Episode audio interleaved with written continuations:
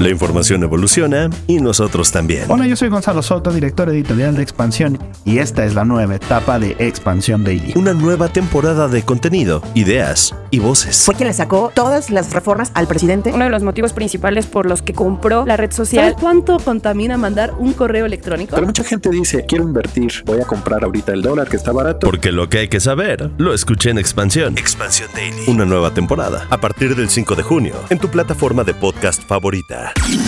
Top Expansión Tecnología. Una dosis de noticias geek para arrancar tu día. Gadgets, apps, ciberseguridad y mucho más. Soy Fernando Guarneros y este lunes 5 de junio te comparto las noticias tecno del día.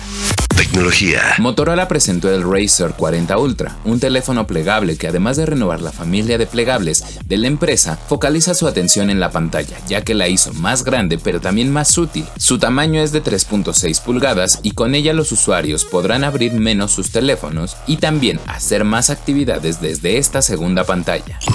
Amazon ha estado en conversaciones con operadores de telefonía móvil sobre la posibilidad de ofrecer este servicio a bajo costo o posiblemente gratis a sus suscriptores de Prime de acuerdo con un informe de Bloomberg.